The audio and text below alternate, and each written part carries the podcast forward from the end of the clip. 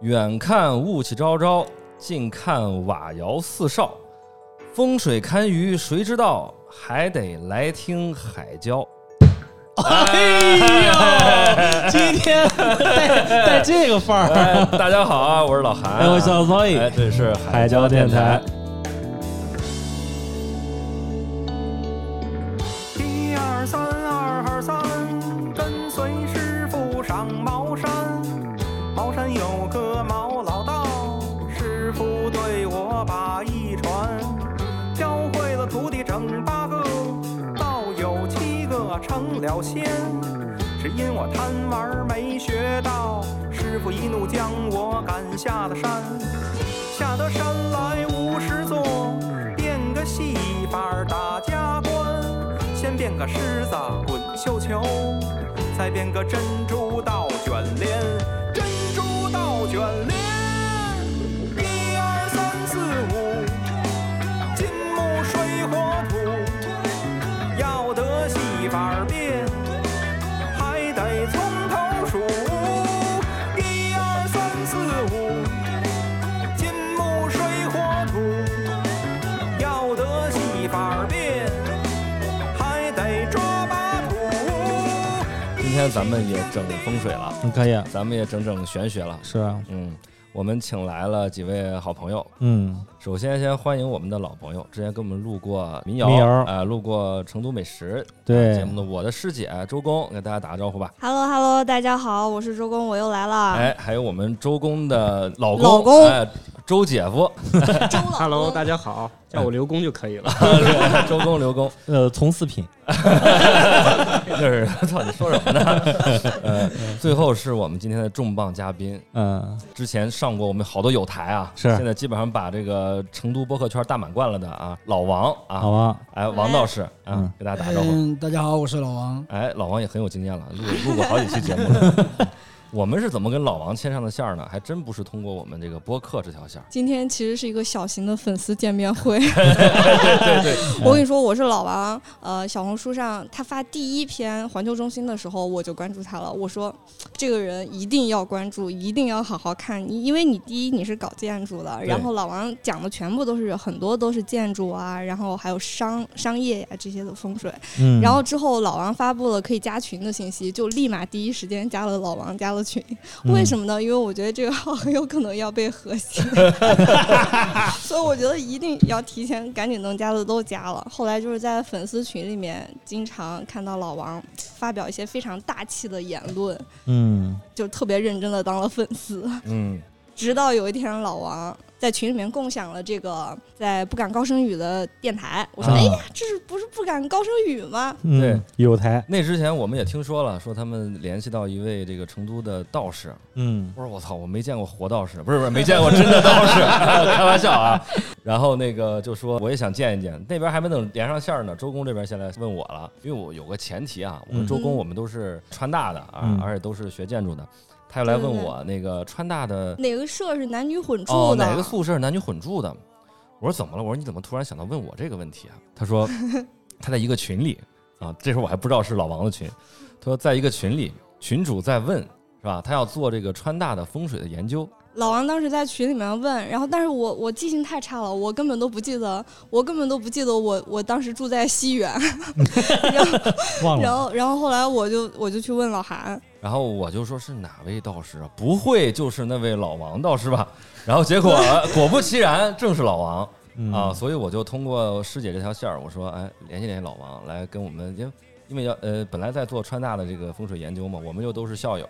对一起对一对，起过来哎聊一聊，我们也学习一下。咱们已经刚才学了一个多小时了，哇，对对太对兴奋了，给我弄的，现在请老王先自我介绍一下吧。呃，大家好，我是老王。嗯然后我主要是也在成都从事一些玄学方面的一些项目吧。你是什么时候入的这个道门？我可以这么说吗？我不知道。可以我先给大家介绍一下我的一个师承吧，啊嗯啊啊！嗯因为我们就是道门里边啊是不存在说什么道姑啊这种说法的，嗯我们就是乾道和坤道，就嗯男的就是乾道，女的就是坤道，哦，所有的都统称师傅啊、师爷这些，嗯不会有什么师婆啊那些的。嗯，明白。也没没有师娘这个说法。呃师娘有，但是不是哦哦哦不是道门里边的说法，哦，嗯就师傅的爱人就我们叫师娘，哦，但是他是道门以外的。嗯，然后呢，我的师爷是龙虎山天师道的第六十四代印师。这所谓的第六十四代印师呢，就是他是天师嫡系下来的。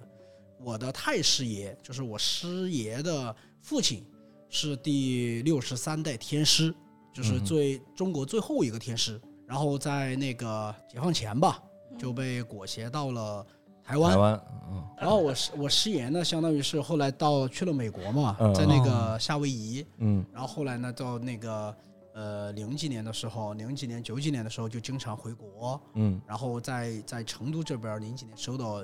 收到我师傅，然后呢，呃，我是属于龙虎山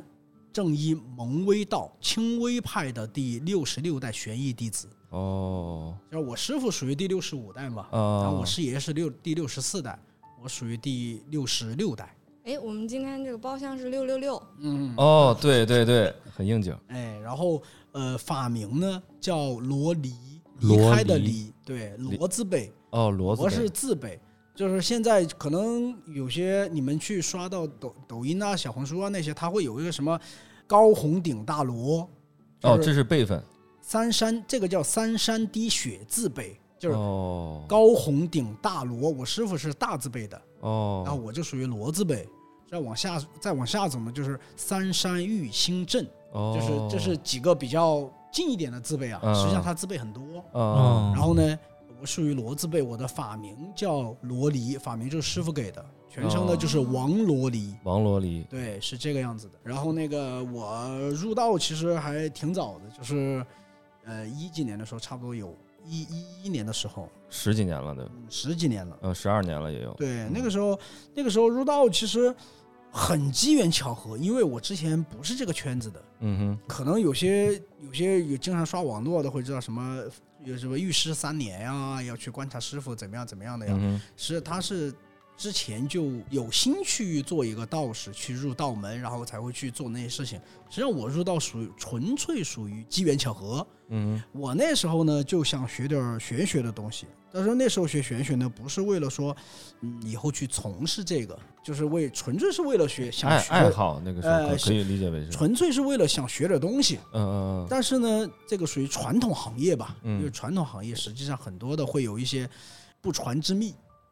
嗯嗯实际上很多你们在网上收到的一些教材啊、资料啊，实际上就是普罗大众看的一些东西，嗯那里边没有真东西的，就你不入那个门，你是看不到真东西的。看不到的。嗯，他们嗯你你学不到真东西。完了之后呢，我那时候就去找一些老师啊，后来就找一些道观的，然后去了很多道观，有没有我们比较熟识的？青阳宫，青阳宫嗯啊，对啊，青阳宫啊，呃，杨平志啊， 杨平志你们可能不知道啊，就是天师当时创派的时候，就是呃张道陵祖嗯天师，他当时创派的创道的时候呢，呃，四川有二十四志，就是杨平志，就是哦，有一个，就几个分支，等于说不是是他是道观。哦，智在现在来说的话，就是道观的意思。二十四个道观，是那个放置的置，应该是治治治理的治，啊治理的的治对嗯，就是相当于是现在不是就是知道道门的都知道道门有一个杨平志都公印，就是那个杨平志，哦，然后哦杨平杨平杨平之观呢就在那个彭州那边，就是我哦，去了前前后后吧，花了两个月时间去了三回，嗯然后见不着，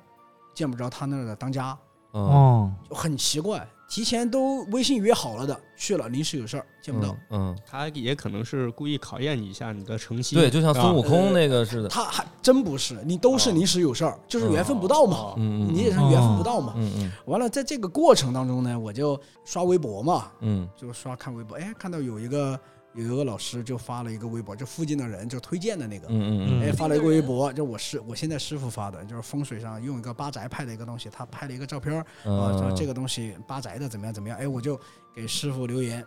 然后就说了一下，然后后后来的话，我们就因为他也很少玩玩那个微博，啊也不是嗯随时在刷，嗯我也不是随时在刷，嗯他可能一周前给我留的信息，我这周才看见，嗯我给他留的信息，他要下周才看见，嗯啊，就这种拉锯，差不多拉锯了小半年吧，嗯啊然后这半年时间我都没有找到合适的老师，嗯，就那么奇怪。完了之后跟师傅约了，哎，我们大家一起喝点茶聊一下啊。嗯嗯完了去了之后的话，师傅就说，哎，其实这就是缘分吧。嗯，去了之后呢，聊聊的挺挺投投缘的，挺投缘的。嗯嗯然后师傅就说，你有没有考虑过拜师啊，入道门嘛？嗯嗯我当时不了解什么叫道门，实话说啊，嗯我当时完全不了解。然后我说我考虑一下吧，然后嗯因为我觉得这是一个很慎重的事情，嗯嗯，也可关是于信仰嘛。嗯完了之后，我考虑了小半年，嗯，又是小半年一差不多年过去了前前后后一年的时 间。完了之后的话，呃，也经常这个过程当中啊，也在和一些现在一些师兄弟啊，我们就是像大交朋友嘛，切磋嗯嗯，交朋友聊天啊那些，嗯就喝点茶啊那些，嗯从侧面也去了解师傅其实是一个很正派的人，嗯嗯，然后也确实不像很多的很多的老师就是为了收钱，嗯，他不收钱，嗯嗯就是真的是就是很好。嗯完了之后，我才决定去拜的师。嗯拜师之后呢，那时候的话，相当于道对道门不了解嘛，嗯嗯师傅也就慢慢的去教，慢慢的去讲，很多的东西就是潜移默化的在影响。那那咋咋咋学呀？学的话，这个就很多了。定点授课，嗯，书的话，我们都是自己做，啊，就是自己做自己做啊，对自己做，我们的教材外面是没有的，就是我们所学的东西，我们的教材那些都是内传，嗯内嗯传嗯，它不会你在外边，这是为啥你在外边学不到真东西，是因为这个原因。哦，嗯然后包括我们学的一些东西，是我师爷从台湾带过来的，更多的实际上你说玄学也好，法也好，实际上更多的是一些言传身教，嗯就跟在师傅身边儿，然后哦呃碰到了问题问一下，哎，这个就了解了。嗯，然后毕竟他不是上课。嗯就他不会说像学校上课一样，啊每天几点几点，然后你去明白上个什么课，不会那样的。嗯更多的就是师傅带徒弟，传帮带嘛。哦那种实明白践出真知是吧？它是一种传承。这个这个其实就是师傅领进门，修行在个人的。嗯哦哎你去修，你去想不明白的，你就问师傅，看师傅怎么做的，然后一点一滴、一点一滴这么去累积，嗯，这样才能够学到真的东西。嗯然后前提是师傅乐意教，啊，明白，对，不会藏私。以前古代的一些陋习吧，什嗯么教会徒弟饿死饿死对对师傅对呀对，是对对是对。就会有这种一些一些老师傅就会有这种，哎，那我比较好奇，老王，你那个拜师仪式有没有什么讲究？我们有到有到有底有专门有一套仪轨，嗯有一套科仪，呃能简单的给我们介绍一下吗？要上表的。上表的意上思表的意思就是，呃，师傅要去收这个徒弟的话，首先你得嗯看这个徒弟的八字儿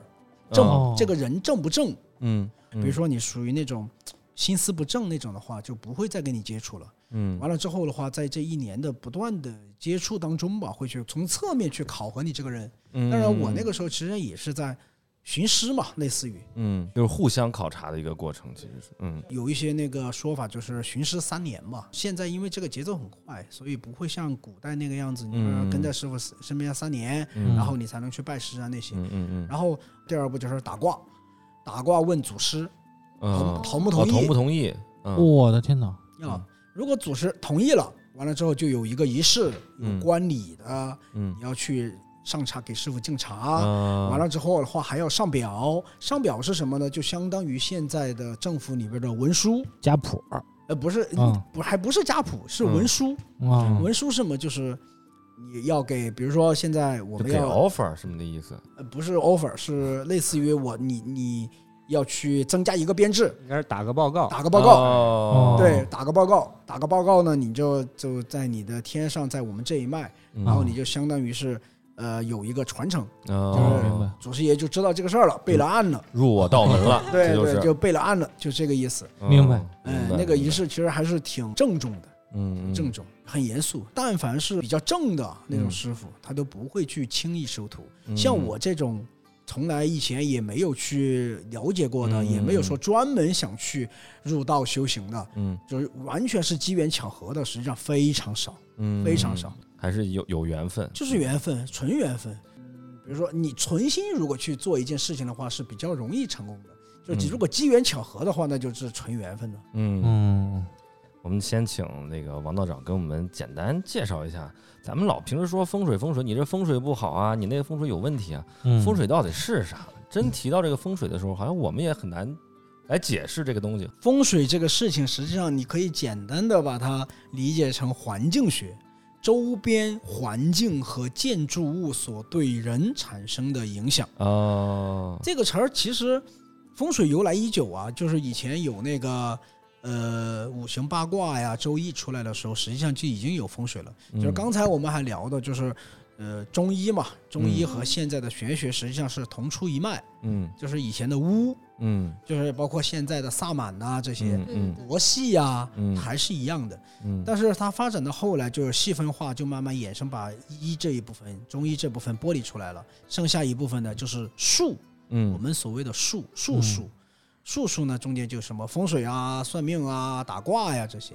术数哦再往下走呢，就有了神学，嗯，神学、术数和中医，实际上三者是互通的，对，然后中间就有的风水。嗯实际上，风水的基础和所谓的什么算卦那些基础是一样的，它都是源于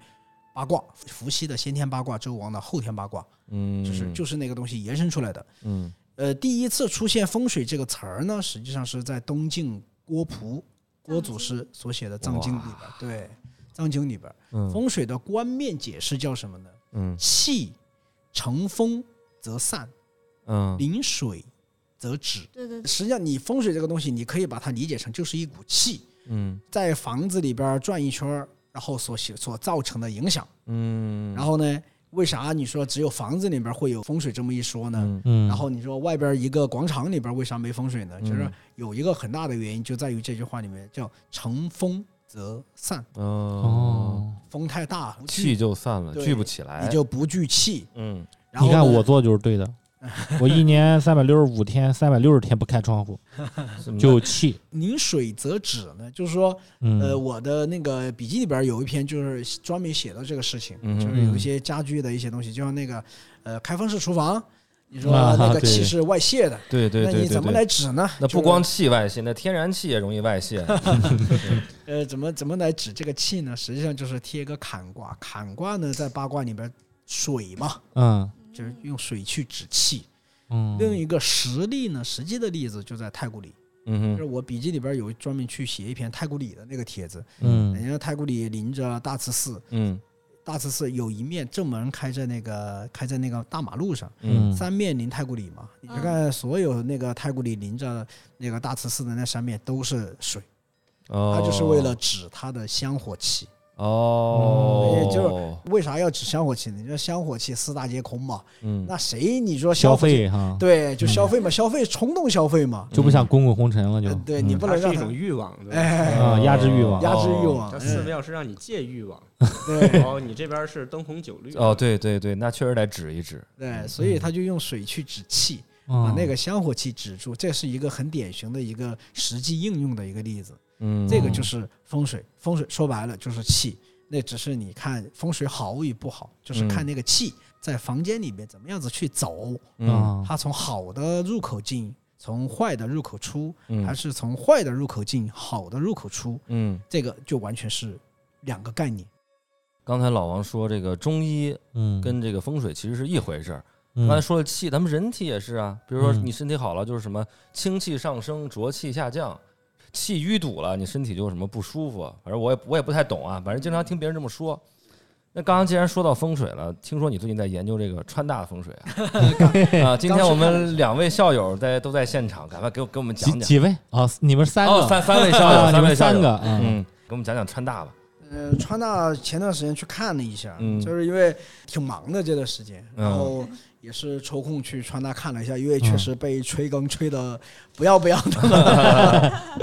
然后川大风水，我那天去看的时候，从哪个门进去的？那个叫什么东南门呢？是那个嗯江安校区对吧哎，？江安江安安校校区江区，江安安校区区，在西校在双西校流区双流那边文啊文兴兴镇镇，嗯，对对对，江安校区，嗯我从那个东南门进去的，进去实际上看不出来什么东西，嗯然后因为那边比较好像不是正门儿或者是怎么样的，嗯一直走到哪个地方呢？一直走到那个青春广场，嗯，青广就是哎我们有那个食堂那边那个，对对对对嗯对，一直走到那个青春广场，我觉得有点意思出来了，嗯就为啥呢？当时走到那个青春广场的时候，我就发现不太对劲，嗯，为啥呢？就是有一个很长的一个桥，嗯对，我我记得长我到那儿的时候应该是下午一点四十分左右，嗯哼，就很多的人一直都在往里面走，那就是去上课去了。哎，上课上课，嗯然后我走到那儿我就，生气啊！然后我感觉不对，你这个桥不该那么长。嗯后来我把那个就是地图打开，我才发现这不是一反攻嘛，就反攻带哦箭嘛。我说你学校不应该这么设计啊，嗯因为反攻带箭来说的话是一个很凶险的局，嗯哼反攻带箭是会出血光的。嗯对，嗯你就就是就这这样个地方，你看这儿就是一个一个弓嘛，这哦是一把剑嘛，哦，就是那个对水流江安河成为了一把弓，弓，然后对桥长桥是做个成了剑一啊一个箭。对，这是反攻带箭，就是我反们攻下来带，把这个图放在 show notes 里面。就是反攻带箭就是一个很凶险的局。嗯哼，然后按道理来说的话，学校是不会去用这种风水来做的，因说为明学校想咒我们呗。我后来就是青春广场的 青春广场的地方，因为呃，之前我在那个有去说过一个风水里面那个概念啊，嗯叫引煞入气，嗯哼，就是把不好的煞气转成好的煞气，嗯好的东西，嗯好的气。就是风水里面有有有一个很著名的一个理论，叫“要想发博三煞”。嗯三煞是什么呢？三煞是一个很凶很凶的一个煞气，嗯，但是你说要想发博三煞呢，就是它富贵险中求类似于那种意思，啊，就是你要去发的很猛，你就要去富贵险中求，把那个不好的东西转化成好的东西，它能量就很大。就是画劲儿嘛，哎对，能接量大画发，接话发。哎 然后呢，我就觉得这肯定是有东西的，然后我就顺着那个长桥往那个学校里边走，嗯就嗯哼教学楼那边走。那我走到长桥中间的时候，我就发现有意思了，嗯就我那个叫第一教学楼，嗯，一教，哎，一教嗯，一教那边就是一个在水面上，一个报告厅，哎，水那个上报告告厅，厅，对，水报，我们经常去那儿开开会之前，嗯，然后那个报告厅那儿就很明显，你说你站在侧面你看的话，你就像一个一个鳖，嗯，就鳖，然后一个头就是伸出来，然后在水上，啊啊，不是呃不好意思啊，啊，憋 头啊，然后就放在水上，嗯然后呢，你看它整个身体往后，其实它就是一个大的建筑。你可以，你可以把它，如果拿一个形象的图来对比的话，你很明显会发现它就是一个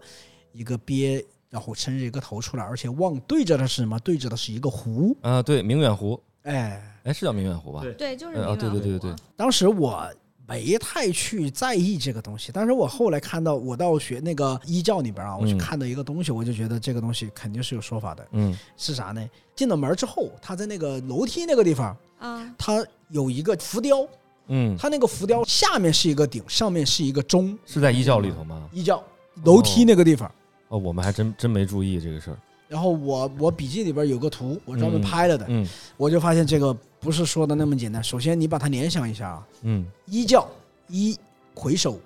对吧？嗯哦，那个一个鳖伸了一个头出来，而且面向的是明远湖，湖，嗯宁静以致远，嗯而且而且是带水的。嗯你是不是那个鳖要有水才能活，嗯对吧？嗯然后又是魁首，嗯，这不是魁星踢斗，主独占鳌头。这个哦局，是这么凑的啊，我然操后，他那个钟和那个鼎是啥意思呢？他钟写鸣的鼎食，钟鸣鼎食。对了，哦，我操，牛逼！不是你们川大最近出诺贝尔了吗？那局都不好 了，没出诺贝尔了。那等着我呢，等着我 呢。但是好像就是群里边有粉丝也是川大的嗯嘛，他在说好像江安校区是出了两个院士，谢和哦，平不就是院士吗？那不知道是那个是不是在他咱那们哦个谢和平不算川大出的，出的他是指派过来做校长的。对哦就是说你做九八五的校长，你起码得是院士。嗯，哦，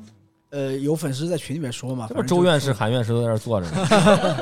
刚好和这个能应得上。嗯，具体的话我不是很了解，嗯但是这个局呢是明眼人你去实地看呢，一眼就能看出来的。而且这个个局部的很巧，嗯呃，我之前是以为他在他的那个你们那个报告厅，嗯报告厅上面会有什么东西啊，或者有个政坛的东西，嗯，但是我我上不去，嗯，不是报告厅里啊，是报报告告厅顶顶上上，嗯上不去，是不是说里边有车有会会布一个斗嘛，嗯嗯嗯回星踢斗那个北斗七星嘛，嗯，但是我没找到，因为我当时好像在上课是咋的，反正很我找了，就是我能去的地方我看了一下，没找到，嗯，嗯它应该是布在其他地方的，嗯嗯但是应该是有这个东西的，嗯嗯嗯不然的话这个局的嗯，话它成就了不。成立，对，嗯不成嗯。然后呢，你从这个长桥过去呢，相当于相当于就是一个引煞入位、引煞入气的这个一个，就用那个煞气转了之后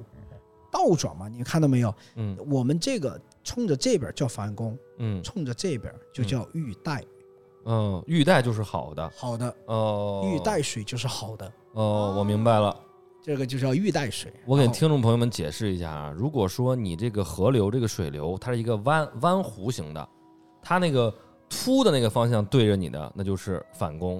凹的那个方向对着你的，那就是玉带。对对对对对，啊就这样因为的。凸的那块儿水流速应该比较急，嗯嗯，对对对，它要然后冲刷那一凹的面。对，凹的冲着你的时候，那个水流就比较缓。嗯对对对对，这种方法呢，在风水里边叫以象和形。以象和形。对，以象和形，嗯，怎怎么讲？就是按中医说法，吃哪就是长得像啥就补啥，哦，这个能能理解了吧？明白了，明白了，明白了。就嗯是长得像啥，它就是代表着啥，嗯，就是以象和形。曹老师多吃点鳖头你看那个 哎，不对，这个呃说法能叫以形和象，啊，以形和象。以形哦它是按照那个形状来看它是什么东西的。嗯你比如说，你开车去西南或者是西北，你走那种你你走很多那个河旁边的那个呃嗯哼公路嘛，嗯你会看到很多小村庄，它都是建在这个位置的，就是那个对，哦玉带的就那是个玉带的那个位置，嗯然后水流是从它前面过，如啊果背后是有山的话，对对这对是对更好对的位置他不太会建在那个反攻的那个位对置因对为对肯水定呀缓才好取水，啊，然后也安全。对对对对，反攻不就把它冲下来了？对啊对，对明白，然后呢，青春广场这这这，我到一教那边看了之后，我反推回去，因为嗯我想看一下那个他是怎么化解这个反攻的，嗯就是因为反攻很凶，他会嗯必必见血光，嗯。这个要跑跑哎不掉的。老王，我跟你说，我是一零年入学，我入学的前一年，我们江安杀了两个人吧？对，零九年有两起对啊呀、命案零九年杀两个人，那是啥案子呀？就是在不高山看一对情侣，什么把人都给哎杀了。殷勤呃，对，反正是是是差不多那个好那像个有意这思个事儿。嗯，有粉丝还在说嘛，就是西苑那边儿对着呢，就是两年六跳，不是两个月跳六个嘛。跳楼，那对对对，就是在西苑那西园那边儿，我嗯只，知道行政楼跳过，他化解这个东西啊，我先说我先把它说完。哎，对对对，嗯他化解这个东西，就是在青春广场立了一个旗杆，哦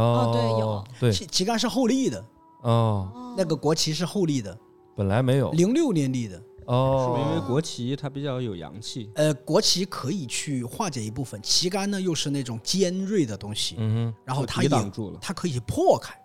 哼，就是哦其大家可以理解一下，就像那个都江堰鱼嘴一样，嗯破开把那个嗯水流，把那股嗯气劈成两半儿，对呃那把它个破开开。对嗯，然后第二个呢，就是青春广场旗杆后边是一个食堂，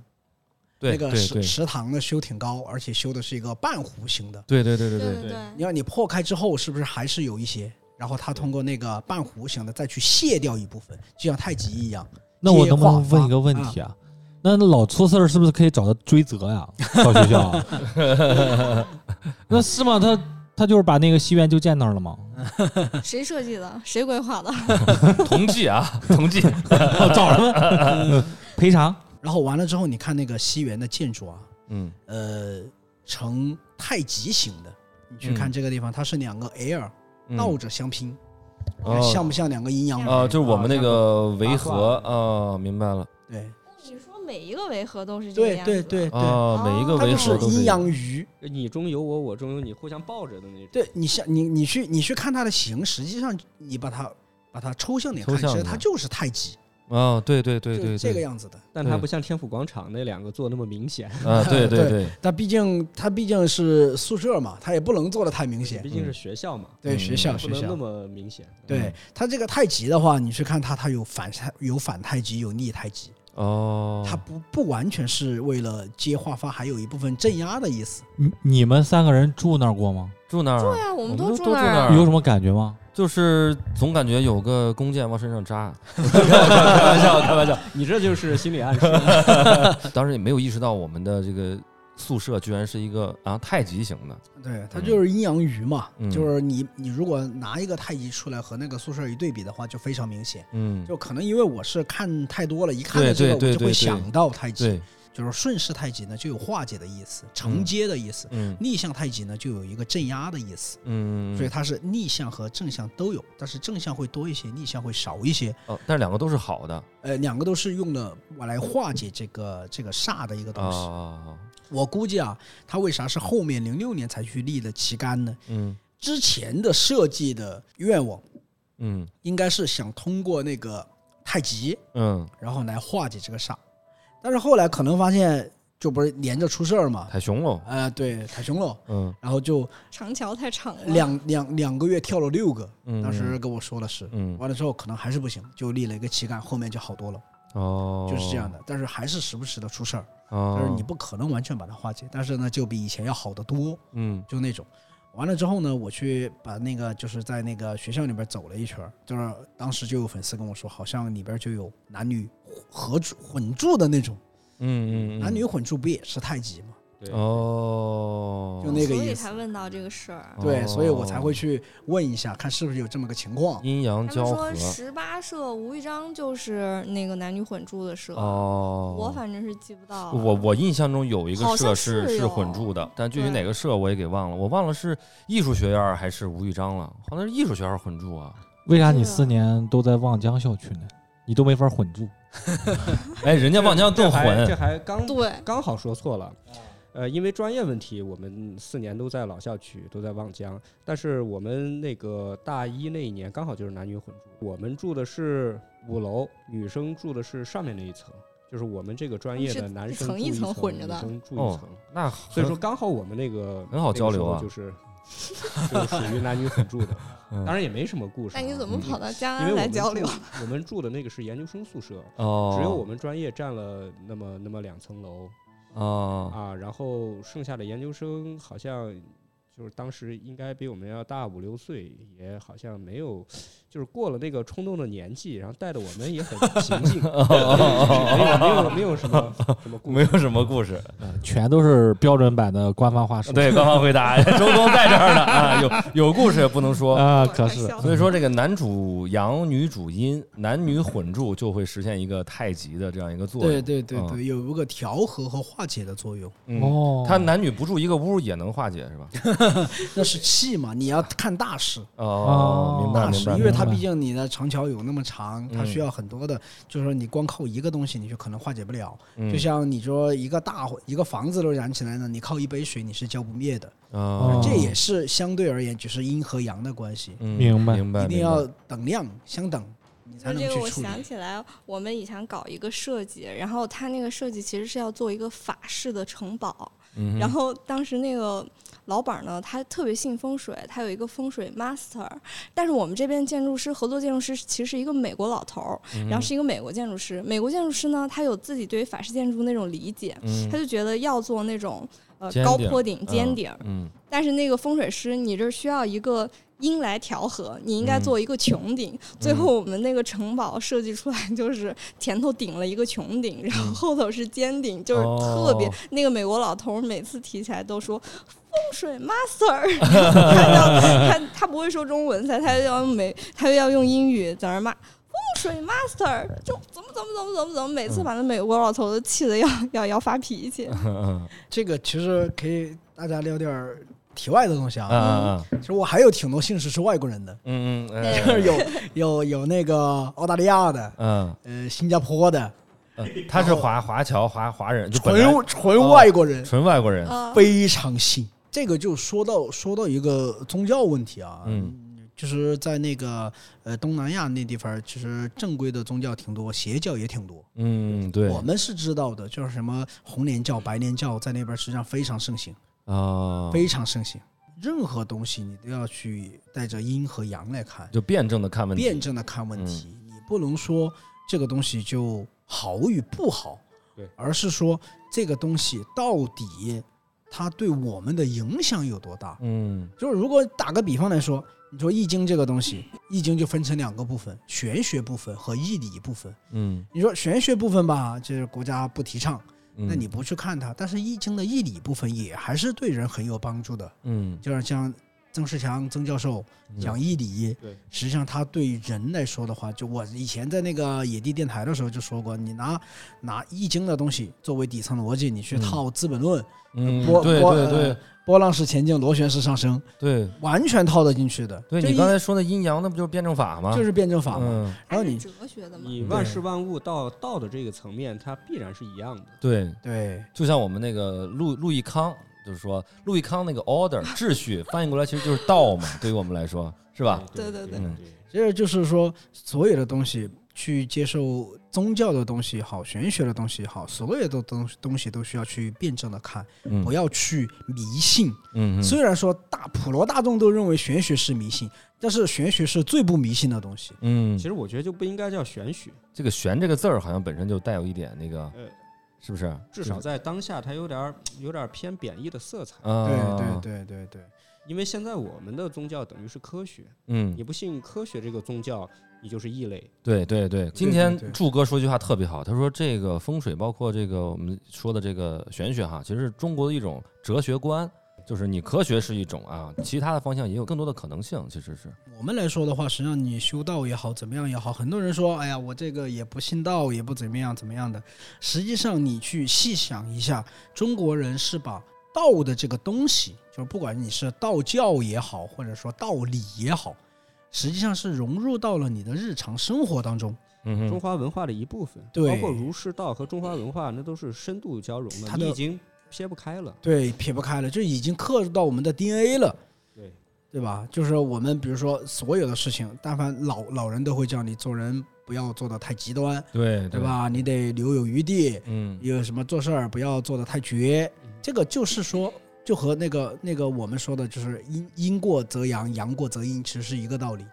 而且道教的起源本来它嗯就是一个本土的宗教，它就是起源于中华的传统文化。嗯嗯嗯，嗯，而且成都也是一个这个道教文化非常兴盛的一个哎地兴儿，盛的一个地嗯方，它也是道教的发源地之一。嗯我们说，在那个东汉末年的那个五斗米、嗯黄金，它其实都跟这个这个成都有关系。而且嗯我们有这个都江堰，还有那个青城山，青城嗯山就是道教名山之一，嗯或者说在当下应该算是最鼎盛的这个道教场所之一了。嗯，还有嗯青阳宫，嗯还有我们的道教发源地那个鹤鹤鸣鸣山鹤鸣对山对对，鹤鸣山。所以我们这边儿道教文化还是非常浓厚的，所以我们这儿聊这个主主题就对了，就就对味儿了。对 其实玄学这个东西，无非就是我们所接受的科学，可能从小就教给我们是一加一、二加二嗯这个科学上来的。嗯但是玄学呢，它是另外一套理论，可能乾为天，坤为地，嗯那所有的东西都是建立在这套理论上的。那你在这套理论之上，你去画建筑，你去建设一些你的思想观，你的一些另外一套理论发展起来的东西，实际上它也是成立的。嗯嗯那就像打个比方，你现在问我，呃，一加一为啥等于二，我不知道。嗯那同样的，你问我乾为啥为天，坤为啥为地，我也不知道。嗯，但是我们所接受到的和我们玄学所接受到的基础理论和我们现在普罗大众所认知的科学理论，实际上它往上发展实际上是一样的，嗯，它的发展发展的途途径，它发展的路径是一样的。我我这么理解的哈，嗯就任何一种推导，它必须要都需要一种底层逻辑，它的底层逻辑是不允许颠覆的。就是你的世界观决定你的方法论嘛啊你对对实对际上对去做去度这个事情，它是方法论。嗯，你是不是聊这一期感觉特别通透，呃对对 对对，有一种学者在一块儿讨论问题的感觉？对对对，你看对是我辜负你了。你快走吧，你现在现在现在下楼来得及。嗯嗯，嗯，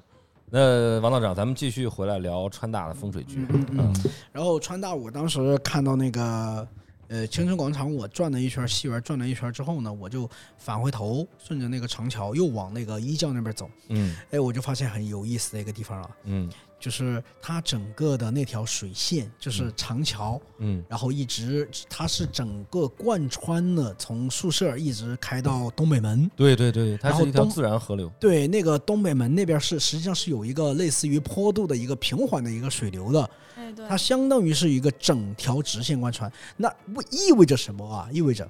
它把那个气嗯，引进来之后，嗯为了让那个气在学校里边多去停留，而哦不至于去冲散，他有意在引导那个气在学校里边贯穿了，但是又不至于说形成形成那种太大的影响。然后他把那个气从门儿大门那个地方放出去了。哦，我明白了，哦就是那条那个平静的那个景哎，观对水，对对，就那个就那个，哎，对对对，然后就把那个气从从那个大门那个地方就放出去了。哦，因为因为你说像那种像那个江安河啊，嗯，就是你说再是玉带水也好，怎么样也水也好，实际上它对你的人来说的话，还是有一些影响。嗯，它为了降降低这个影响，它在这边就把那个气顺势就放出去了一部分，一部分留在了学校内，一部分就放出去了。哦，明白了。就我们平时吃完饭会在那边喂喂鲸鲸鱼的那个那个那那条水流，弄点馒头在那儿喂喂鲸鱼。你们学校那么腐败，你还喂过金鱼啊？对啊，真的有鲸鱼啊，里面好多鲸鱼，观赏鱼。太懒了，那个地方离太远，我都不咋过去。呃，我也是，就是走往往里越往里边走，我觉得这个局它布的越有意思。嗯，后来我就走到那个仿古的那个校门那个地方，嗯我就把那个地图打开，我从上往下看，哎，我就发现那个这个学校修的时候，其实设计的真好。嗯它的那个水，江恩河的水是从西北进的，嗯西北代表什么？西北为乾宫，嗯乾就是乾坤的乾，嗯，乾又代表什么？乾代表官方、官官方位，哦哦代表，代表政府，懂了，懂了，懂了。嗯嗯，那个水从相当于是从一个极位进来，进来之后呢，然后把那个水，它的大大围的那个水就从顺着河流走了嘛，嗯，用那个反弓带箭长桥截流了一部分，那个哦截流一部分呢又延伸到了一教，然后一教又不能那么一个局。嗯哼然后你相当于是你的官气，这个叫官气，就不是财气。嗯从乾宫进来，进来之后呢，一部分就引到了一教，嗯哦然后另外一部分呢，就从那个东北门就放出去了。哦你那波你那么一部分就已经足够用了。哦，你不能去，你这个东西不是什么不能。呃，怎么说吧，精满则溢。哎呀，好像这么说不 对。就是凡事不能过 呃，对对对，凡事就不能过。过头，这就是哲学思想。对对对对对对对就是这样的。你要不然但我回有去个再疑读两年研，去那个地方打地铺，嗯，行那我好啊，嗯嗯，但我有个疑问哈，就是韩工和周工都是学建筑的，就是这个风水不是你们的必修课吗？或者说换一个名字，但是实质还是讲这些。还真不是，因为我们在国内上学，啊就是好像大多数的学校是不开风水课的，可能有极少数，比如说天大，天大可能会开。因为有教授嘛。，对，然后但是我中间在上学过程中，我有半年在台湾交换，嗯我去那边那边就开了风水课，而且是应该是必修必修课。对，我觉得这个风水对于建筑呀、景观规划来讲，肯定是必修课。嗯因为你在中国，尤其你们做这个建筑相相关行当的，要是不懂风水的话，你就很难混到顶层，或者说你经常被甲方这个牵着鼻子走，改这个改那个，你都不知道为啥。对对，然后对你对会了对一段风水之后呢，你能去说服至少甲能方说服他哎你能说服他，嗯你摆出这个风水的一些给他说你的要，点他一下。呃对头头是道这个方嗯，面。哎，他就觉得好，不用改了，这样你的工作也轻松，呃，效率也高。对你挺会啊，真的真的，你所以挺会啊。 所以我们有的时候需要这方面的一个锻炼。不是，是，我现在有一个疑问哈，又来了。嗯那既凡是你们这些专业院校哈，嗯，学这个的不懂这个，那这个东西是谁布的呢？这这就是大师吧？有有大师，有大师啊哎，可能专门请大师来布这个局。嗯不，能人人都是大师。对啊呀，所以说，就就像社会上，它所有的行业它都有两套规则，一套就是你们书本上学的这些东西，还有一套就顶层的这些人掌握的可能就是风水，这也就是普通的这个小工和大工大师之间的区别。对，你看，是哦你是这样吗？看是不是周小工？你看，对，就是就是就是，我就想说，我来学校还是上过，咱们有一个那个风水学的课，但是他讲的是比较小的那种风水，嗯哼，然后他我，但是我理解他讲的那个风水，其实跟老王之前就是在群里面普及了很多知识，嗯就是什么家居啊，什么包括刚刚提的那个开放式厨房这种理气的这种东西。然后，但是我我会从我一个比较呃，就是比较浅显的角度去认知哈。你就比如说那个通气。你通气的话，它其实就是为了增加这个室内空一气个循环流通的一啊个流通循环，嗯对。然后你不要让这个气产生很多的死角，它嗯过不去，然后嗯那些死角的位置就容易滋生，就是它带它产生那些细菌啊什么就不容易出去对，嘛。就是说这个风它是水一的个比较微观的环境生态学。对，这个风水的理论其实跟我们，呃，就是比如说我们用很科学的态度去分析一个建筑的场地，它周边环境，它往往得出来的结论是吻合的。对，那个王奇亨教授，当时他来川大讲座的时候，非常认真的去听了，然后他讲的，嗯，因为他自己是做那等会儿个，先让这个外行提个问：王其恒教授背景是干啥的？是天大的一个教授，风水学的大师，国内的。哦，对明大白。师。嗯然后呢，他自己讲做讲座的时候，他就说，知识结构决定了你这个人能达到什么样子的高度，做什么样子的事情。这句话对我影响很深，就是嗯他的知识结构是什么？他说我是研究这个地质学出身的，嗯他好像是研究地质出身的，所以当他再介入风水的时候，他能从一个非常科学、以有一些科学依据的这个程度，然后再结合人文伦理，然后哲学观念的这些东西一起去探究这个事情。嗯嗯然后使这个事情变得不那么悬。哦，嗯我理解是就是他给了所有人一个最大公约数。也可以这么理解，就是说道来它本来就是要寻找天地人之间的关系，嗯然后风水来作为这个这个这个道教一部分，或者说把他们的一一种技术拿过来，在这个这个应用和放大的话，它也是要解决这个环境和人之间的一个关系。对对对，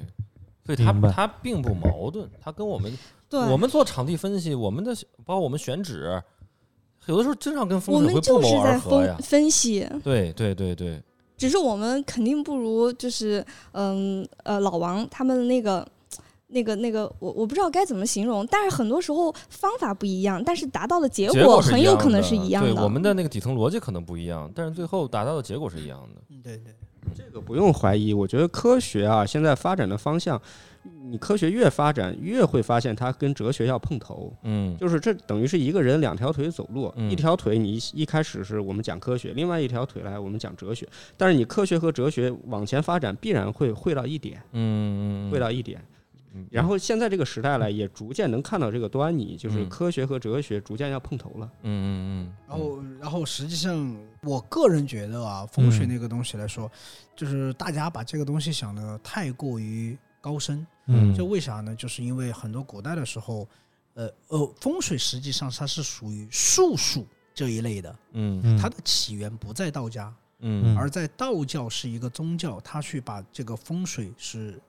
拿过来再用。嗯风水是要比道家早的，嗯玄学的发起源是早于道教的，哦，只是说道教的这种思想去可以把它拿过来用。嗯这是历代来说出现的风水大家来说的话，嗯道士没有。哦哦，它是单独的一个学科。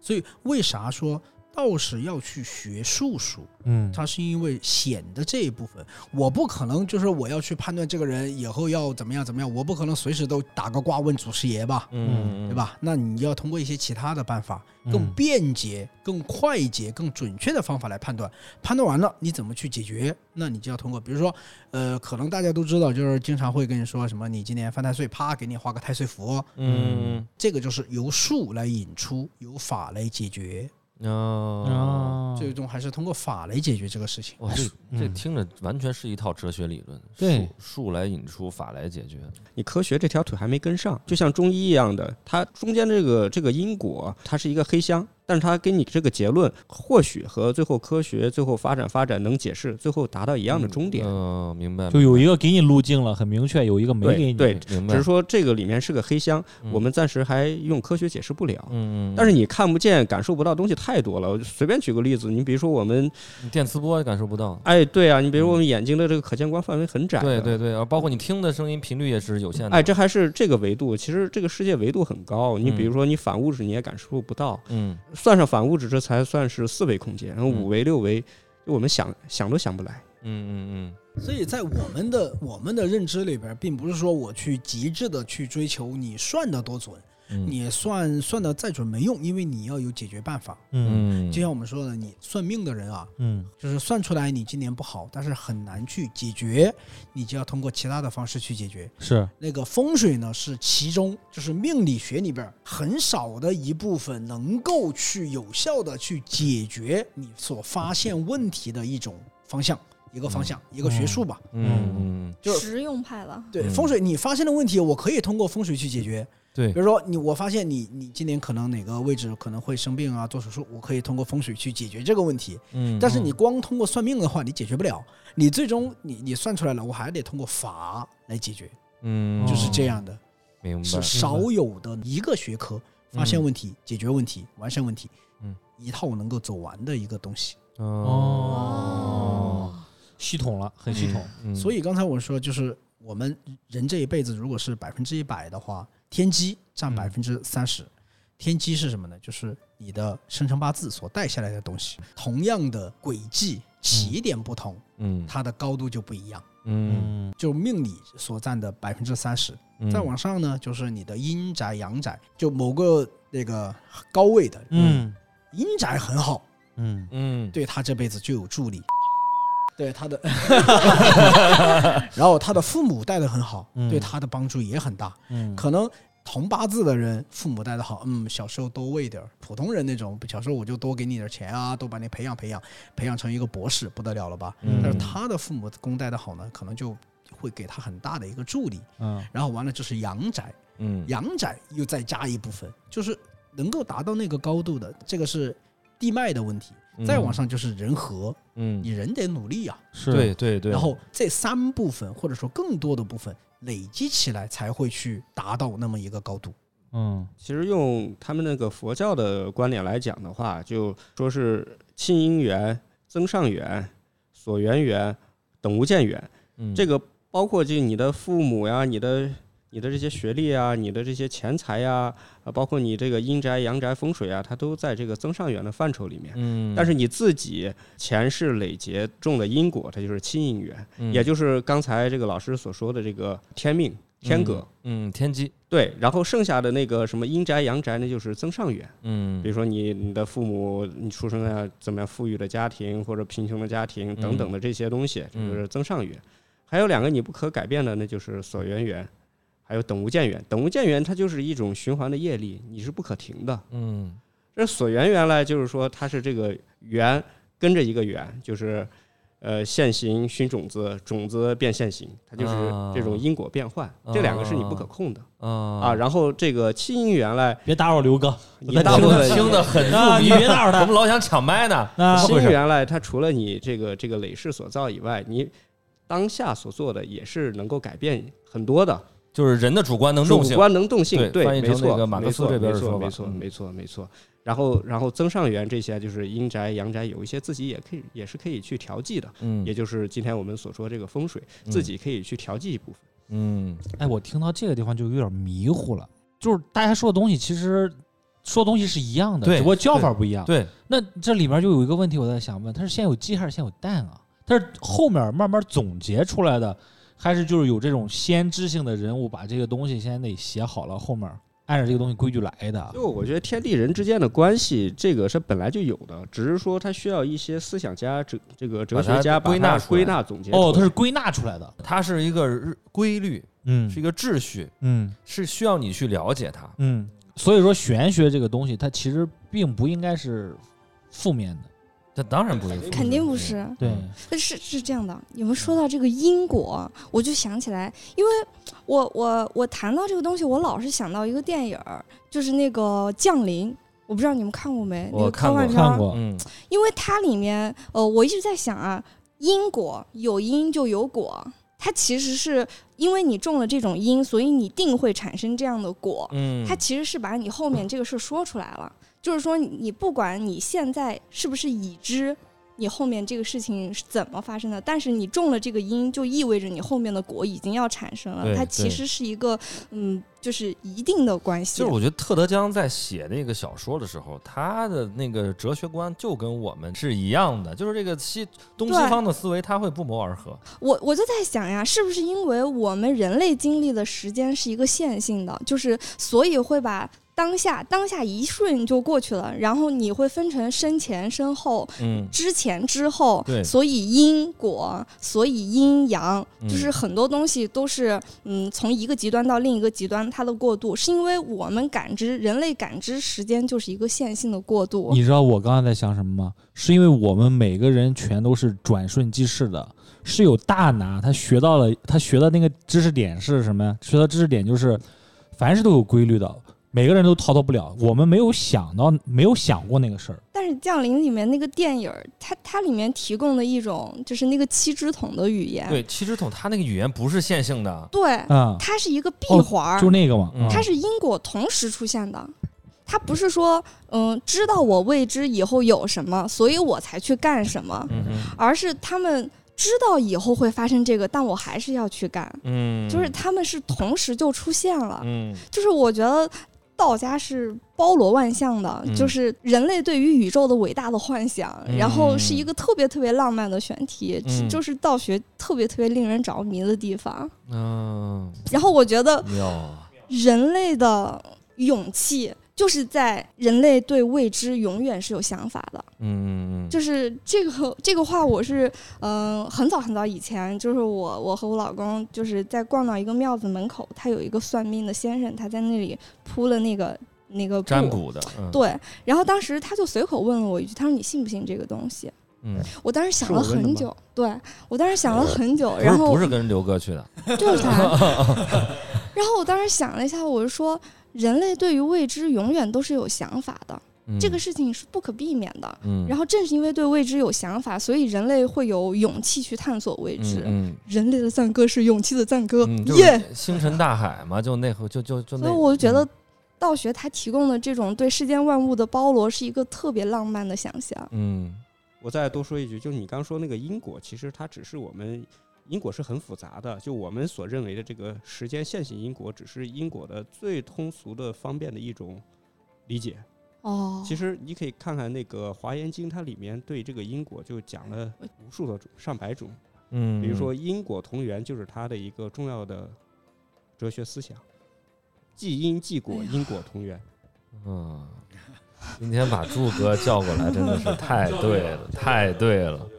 哎呀，朱哥摸的这个麦我都不敢麦摸，就是在就是以前在那个群里边不是经常有问嘛，就是嗯有些人做了恶，他会不会得到报应呢？嗯就通俗一通俗理解就是报应什么时候来？嗯就是在道家来看的话，报应这个东西就简单的理解，它就是分成两种：现世报和来世报。嗯，就是佛教修来世嘛，嗯这辈子种了因，你可能下辈子才有果。嗯那实际上你这辈子你所享受的是你前几辈子种下种下的因，嗯，它是这个样子来的。嗯那你除非是大恶之人，你可能才会有现世报。哦，就像我们之前有聊的，杀人放火，呃呃，也不见得一定是杀人放火啊，嗯就是杀人放火你是杀的一个人两个人，嗯但是比如说像我刚才说的那个事情，嗯它影响的可能是一代人，甚至两代人，甚至三代人，嗯，然后可能影响的是这一个村子，甚至这一个镇子。嗯所以为什么很多那种老一辈的那个民间的那种先生，他晚年孤苦，嗯就是因为这个原因，不是他错了，不是他主观意义上做错了，而是他传的时候就传歪了。嗯这个就是说，呃，为啥就是民间的一些先生，实际上他不是有意的，但是你做错了就是做错了，可是反正一心向善就好了。对，多干好事儿嘛，对，多干好事儿，一心向善就好了，就是但行好事儿，别问前程。对，嗯没错，就是我们所谓的道家是内敛嘛，嗯内敛外求。嗯嗯，内敛是什么呢？就是刚才我说的，就是《雷经》里面的“入道者之直，受道者之隐，用道者之威嗯”。先去练好自己，嗯去调和自己的性格，调和自己的心态。嗯，就像我之前有说的，我 我就修道以来，我到现在，我我现在已经完全没有路路症了， 已经没有了。啊那我们得多嗯啊我们得多修，多修对我也得多想。就是就是你到一定的地步的时候，你就会很豁达，嗯就是我让你了又能怎么样？就是我嗯经常给、给一些我有一些就是呃姓氏吧，其实有比较呃严重的一些思虑，嗯就是啊换成医学上的说了，可能有轻度的抑郁症啊、嗯焦虑症焦虑症啊那种。嗯其实我经常给他说的是，你碰到事情，其实你就去想一下又能怎么样？嗯你嗯你超我一步，快我一秒，又能怎么样？我嗯让一步，又能怎么样？嗯嗯，其实你你会发现，中国古话说的“退一步海阔天空”，对那你往后退了一步，你有啥损失吗？对，没有啊，就争那一口气啊哎，对你你也就过了，也就过了呀。嗯，其实对你来说的话是没有损失的，甚至说，甚至说更好的一点，你退了一步，不是说你去忍那一步，而是你嗯真的觉得这个无在所反谓，思，你真的觉得这个无所谓，嗯那你不会去生气，对吧？那我们话到中医上来说，那你就不会去肝气郁结吧？我嗯能抬个杠不？嗯，那 PUA 呢？又能怎么样？这个还又是了有点怎么样哦？又能怎么样？我做你做你自己的事情就好了呀。但是他一直在打压你，说你这个不行，那个不行。让你让只要不在乎的，你觉得又能怎么样？他就 PUA 不到你了吗？对呀、他能把你怎么样？听懂没有？也要我定，你就是因我为 听懂了，但是我难受。不是你就是因为在意他的，他说的话才对你产生了副作用。你难受是不是你难受？是对啊，他不会难受，对啊啊，那是不是对你有伤害？是那是不是最终的最终你的这个心态导致的是对你自己的伤害，而不是对他的伤害？一拳打在棉花对打在上，以棉花弱上胜强。对呀、如果我不在意他说的话，PUA 还成立吗？嗯但我还还是难受啊。 其实这个事情你可以有很多个角度去化解，嗯比如说你觉得 PUA 啊什么嗯也好，它首先它源自于你的我值，嗯就是你首先认定我有个我，嗯你要把心放大到这个我又在哪？我只是地水火风四大和合诸缘凑合的一个一个虚拟的这个存在，暂时哦的存在。你在哪？你真正的在哪？就像我刚开始说的，这个宗教都要面对的三大问题：你是谁？嗯你是真实存在的吗？你是永久存在的吗？首先把自我看得淡一点，就是我值不可能说是完全没有，就是说稍就是微 e ego，哎，对对对，哎我我到底是什么？你说的我那只是我的一个名字，那我在哪？真正的我，真我在哪？曹老师，你在哪？你在嗯我你在楼下，快你 去！你 只是你只是身上，比如说碳原嗯子、氢原子、氧原子这些，它暂时凑合了一个躯体。真正的嗯你在哪？是不是现在的这个这 个形？我我现在想起了《武林外传》里边有一集，他说什么？就是把那个 就是那个 救呃救命！姬 无命把他对说姬无说命死那一集，我看你现在就快要死了，不是呃谁杀了我，我又杀了谁？第二点啊，还可以从一个角度来讲，嗯就是说你现在周遭遇到的这些人、这些事，嗯它都是你。这个所谓阿赖耶识带来的种子起了现形，它只是 一场我虚又拟的听不懂了，它只是一场虚拟的投影，就是说你你的这嗯些遇到这些人，他就是你这个什么叫阿赖耶识？它就相当于一个，它叫藏识，它叫藏识，就是说嗯你之前多生累劫做的这个事情，它会种下一个种子，留下一个痕迹，就相当于他把这些东西存到硬盘里面，嗯嗯但是现在我不提出来用。但是因缘聚会的时候，这些东西会从硬盘里面提到内存，内存再提到你的显示器上，提到哦 CPU，、真深然入后然后浅出然后给了你这个这个搞到显示器上，你就会看到这一幕。也也就是说，你因缘聚合，你就该遇到这样的人，该遇到这样的事，你笑笑而过。就是说，你理通了之后，你是自然就通了。然后第三点呢，还有一句话，就是物来则应，过去不留。就是你说我好了， 我操，怎么着了信手拈来啊，就是说你你你我遇到这样的境，哎，过去不留，你要留他，那是你去留他，这个这个事情他不会去留你，是你去抓住这个事，而不是这个事去抓住你。然后还有一点呢，你还可以再化解自己。你就像我们老师说的，嗯不管怎么样，它风水永远都是在增上缘的这个范畴去提升自己，你主要还是在自己的亲应缘上要提升自己、修炼自己、修心呀、嗯啊，所以说，你经常要要觉得心能转物，则同如来；心随境转，就是凡夫。就经常要提醒自己，我随着这个境 被这个境带着走了，嗯那你就是普罗这个大大 众众，对，没有没嗯凡夫有俗子对，没有还还需要更多的提升。如果你能去把这个境转了，那你和这个神仙菩萨是没有区别的。当然，嗯哦当然有一点哈，就是我一点儿都做不到嗯哈，这个给大家说清楚。但是这个理是这个理，明白？能做到就是能做到，做不到就 做我不来到总。结一下，就你直别总结 了，我需要提升，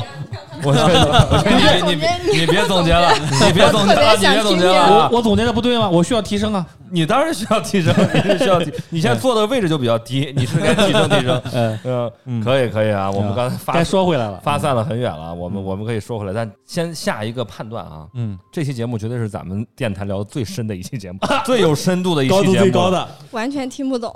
呃，老王这边，咱们关于川大的风水局还有吗？还有没有呃内容差要分享？嗯，差不多了吧？他穿戴其实就是一个说的直白一点，就是一个升官在学业上面升官的一个局。嗯就名字大家都能听得懂嘛，引明白官气入嗯格，然后引到那个魁星踢斗、嗯独占哦鳌头的那么一个局的地方，嗯实际上就是一个升官的一个局，在学术上升官。渴望川大学子欣欣向荣，升官发财。呃，主要还是领导哈，就是川大的领 导，因为因为你这个规划规划能定，不是学生定的，对对啊，对也不是校委会定的，啊对那对是对领导拍板的。嗯，就是说我领导领导我没法需要期我盼期对盼对，我我把这个项目放出去，嗯对吧？然后你规划给我做出一个这个事情，他来拍板，对不对哦？然后规划一个讲，哎，我为什么这么做？啊，哎，说一说独占鳌头，嗯明 白明白明白。步步 高升，这就没有没有办法，对，小心仕途啊。啊，没有办法拒绝了。 下下来，我给祝哥变个声吧。然后咱们这个川大的风水局分享的不错啊，大家也都比较发散。接下来咱们请那个王道长给我们介绍一些这种风水上的一些小 tips 吧，比如说买房啊、装修啊、家里的软装和陈设呀、有什么想注意的？我知道在其他的播客之前已经介绍过不少了，这次咱们就说简单的说几点，说几点我们最容易忽视的，或者说我这个是我弄错了，我家有点出事儿那种的。说点儿呃， 说点儿新东西吧。好好，太好了，哎呀，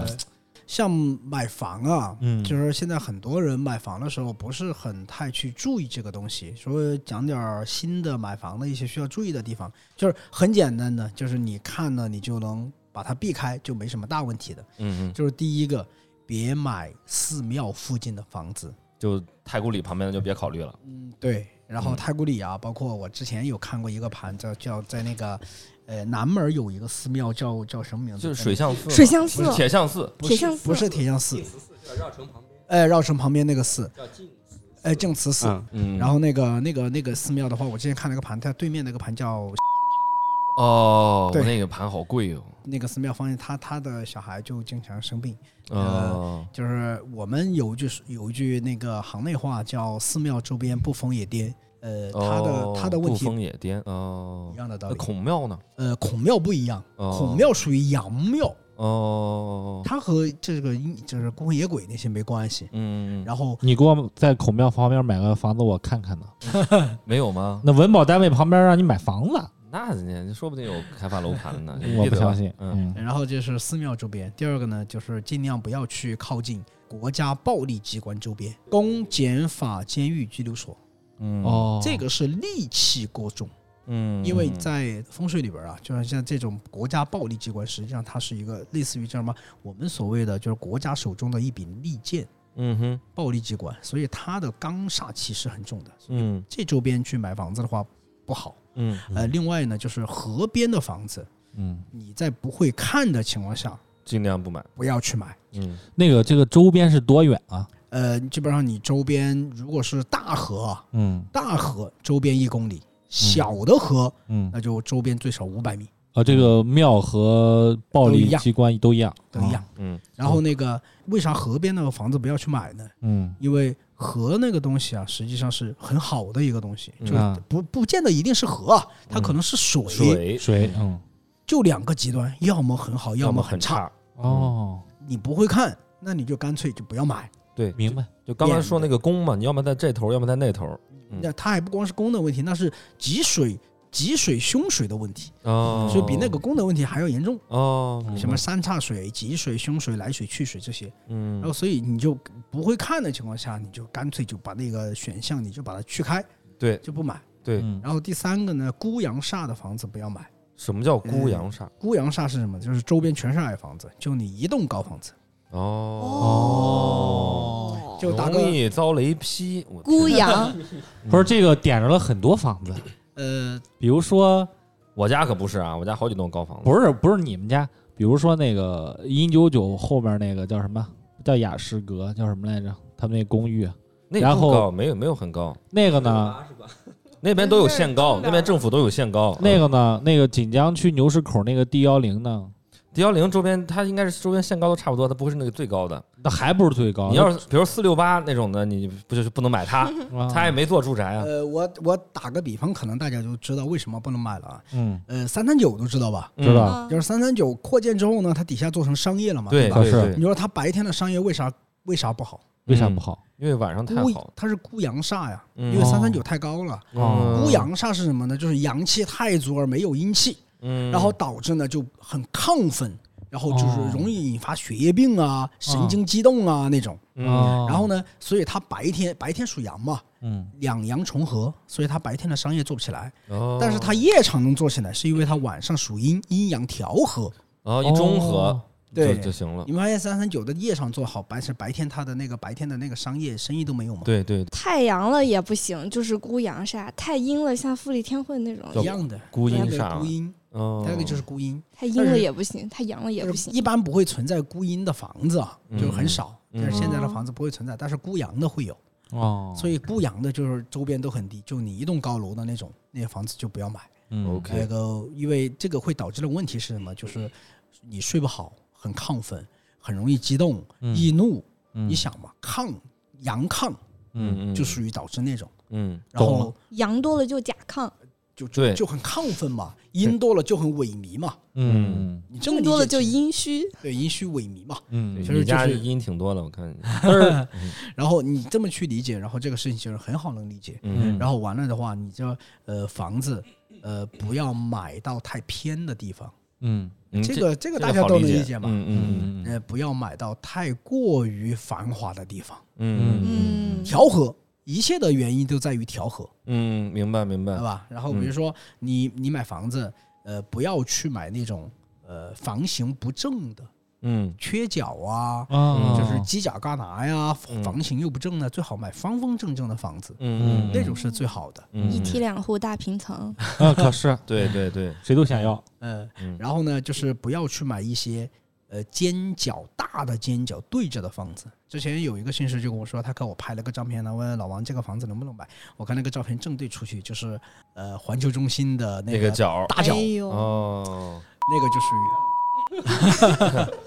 那房子可贵了，我跟你说，嗯然后他说：“我说那房子不要买，那房子买了你，因为我刚才有说的，你不能刨开抛开数量谈质量。嗯，然后嗯那个那个那个玩意儿太大了，嗯你想你你能拿就是一一个一座火山已经燃起来了，你拿嗯一盆水你是泼不灭的。嗯对，就杯你水想车薪，你想在在家里边去化解那个东西，实际上你都化解不了。嗯，那个嗯心理上的影响应该也是很大。也你很每大的天看着一个尖角冲着你，对，其嗯实它的本质还是影响到你的心理了。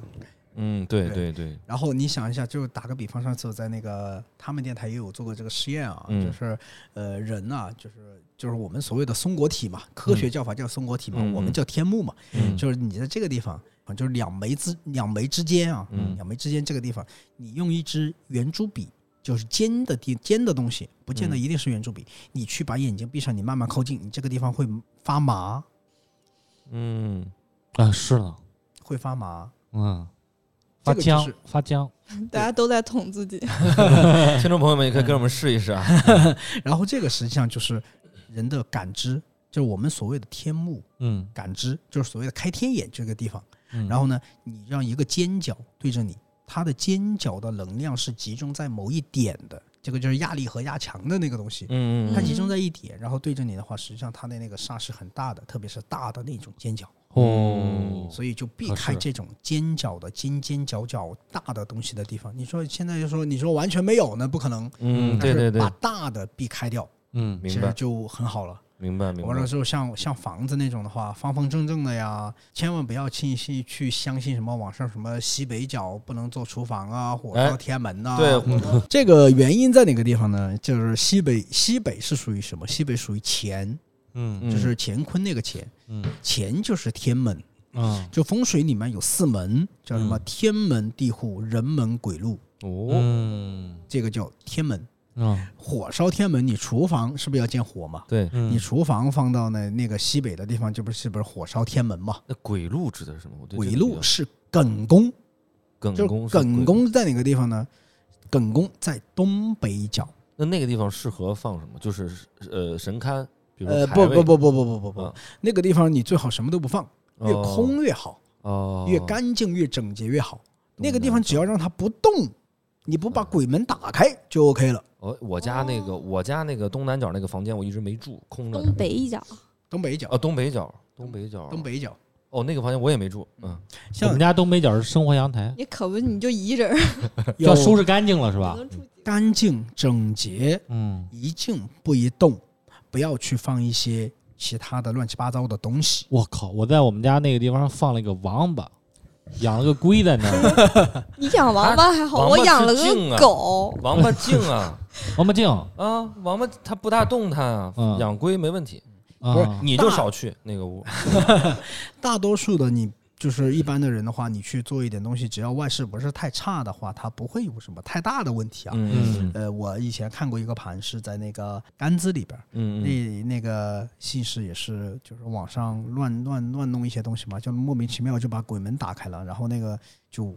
疯掉了。嗯，哦，疯掉人疯掉了，人疯掉了，哦然后就神神叨叨的，你知道吧？哦哎我今天要跟太上老君上去开个会，我明天要跟那个救苦天尊要去下个棋，就哎那种哦，哦，就疯掉了，嗯但是甘孜不是信佛吗？不我就不知道了嘛。然后信佛也跟当他完了之后的话，嗯我们当时呃给他进去处理了一下，慢反正慢慢的那个人就好了又好了一些，嗯，好了一嗯些嗯。但是现在基本上正常了嘛，嗯嗯，就是鬼门这个是艮宫，嗯嗯然后人们在哪个地方？人们在东南角。嗯嗯哦如果要催丁，哦，就是去那个就你当时怀不上孩子哦，你就该去那个东南角的房间去行房，我们去家修炼，对，嗯呃修炼阴阳和，可还行合，嗯那个人们呢，就是不光是指求四啊，不嗯光是求四的问题，人们还还指代什么呢？比如说人缘、哦，人缘儿，哦桃花儿人际关系这些，哦，明白了，明白都了。在东南角，哦，这是巽宫、地户呢，这个嗯这都能理解吧？坤宫西南，嗯地这户个地户是地户呢，就是代表你这个人的什么？你这个房间里面住的人的健康啊、人丁啊这些。哦明白了，明白了。对哦这个是一个大意义上的一个东西，就嗯是让嗯具具体的房子的话，你还要具体看。咱咱咱说的这个是最那个角是吧？就它是那说嗯一个一个线，啊一个象限，哦，一个象，限，对对啊嗯对。那对那这个就是说我站在我的房子中间，我面北朝南你拿那个指南针，指你南看吧哦针一找就能找着了呀。嗯哦对呀啊，就是房子的中间，我们叫立极，那个对叫对立对极。所以我说，呃，风水不是说那么简单的，你发我一个图片，我就神，我就那么神，我就对对这个对这个那个那个。一定要不是现的场 去。希一定望听众听了以后啊，给家里面找个保洁，规整一下，好好收拾一下，但是不要乱摆。说我嗯呢，我没点 谁，谁愿意自己点就点呗。 嗯然后这个就是呃，天门地户，人门鬼鬼路。嗯，然后完了呢，就是你在房子里边儿要需要注意些什么呢？嗯，就陈设这些东呃，西。陈设这些啊，嗯第一，你得保证你的客厅嗯要干净整洁，嗯，然后不要去乱扔东西。对，因为财不入肛门呐，啊，不是财不入脏门啊。呃，有一个这个东西，嗯别乱就塞是你如果把一个房子比作一个人的话，你客厅就是人的心脏，嗯哦你的东西越少，你的烦心事儿就越少。哦，明白了。哦可是明白了哎呀，对我我终于知道咱们家为啥烦心事那么多了。我跟你说，我们家的狗，我们家的就是什么东西都在客厅里面，而我们家还做了大 G 开放式厨房，就是你一进家门，嗯满眼都是东西，满满的东西。我也想想办法调一下。 房子卖了，换一个。然后像比如说厨房，像卧室，嗯就是床的摆放这个，哎，我节目里听了哎，听了，是吧？那个嗯头背后要有靠，呃，头背后要有靠，嗯要在这个房间的中轴线上。嗯对，两条中轴线，哎呀，怎么认真听讲了都。脚要朝着两两个中轴线。嗯，然后这样的话，你的顺着池塘走的话，实际上就不会太容易失眠啊、多梦啊这些。对对嗯对，说到这个，就返回刚才聊的那个东西，就嗯是怎么样子去修心。你修心修到最后的时候，你是不会做梦的，嗯，你睡觉，会睡得很好。嗯我现在我大概哇我大概有小个小小五六年没做过梦了，嗯，就，每天一闭眼一睁眼天亮了，嗯就那种。嗯，真好。是对对对，所以老王说了，他不解梦，呃，我哦我我不解梦，我不会解梦，那个对因为解不了自己没有那个没有那个精力，没有实践自己过都不做。我我主要是我不做梦。嗯我觉得每每隔一段时间，我就在在群里会看到老王发一个扶额的表情，说我不会解梦 啊，因为老有群友发大段大段自己的梦在群里面，啊，问老王有什么寓意啊哎，你没说有？这 个啊，那天去看了那个铺面之后啊，嗯回家晚上我就做了个梦，啊，真的吗？然后就梦见两发条财了小蛇。哎啊？嗯，那也生儿子了，他已最近没有要孩子的计 划，但是就梦见两个小蛇，但我也没有去解，但是我记得这事儿。嗯，我梦见过那个金身罗汉从宇宙向我飞来，奥特曼，然后呢，冲你使了一个大力金刚掌，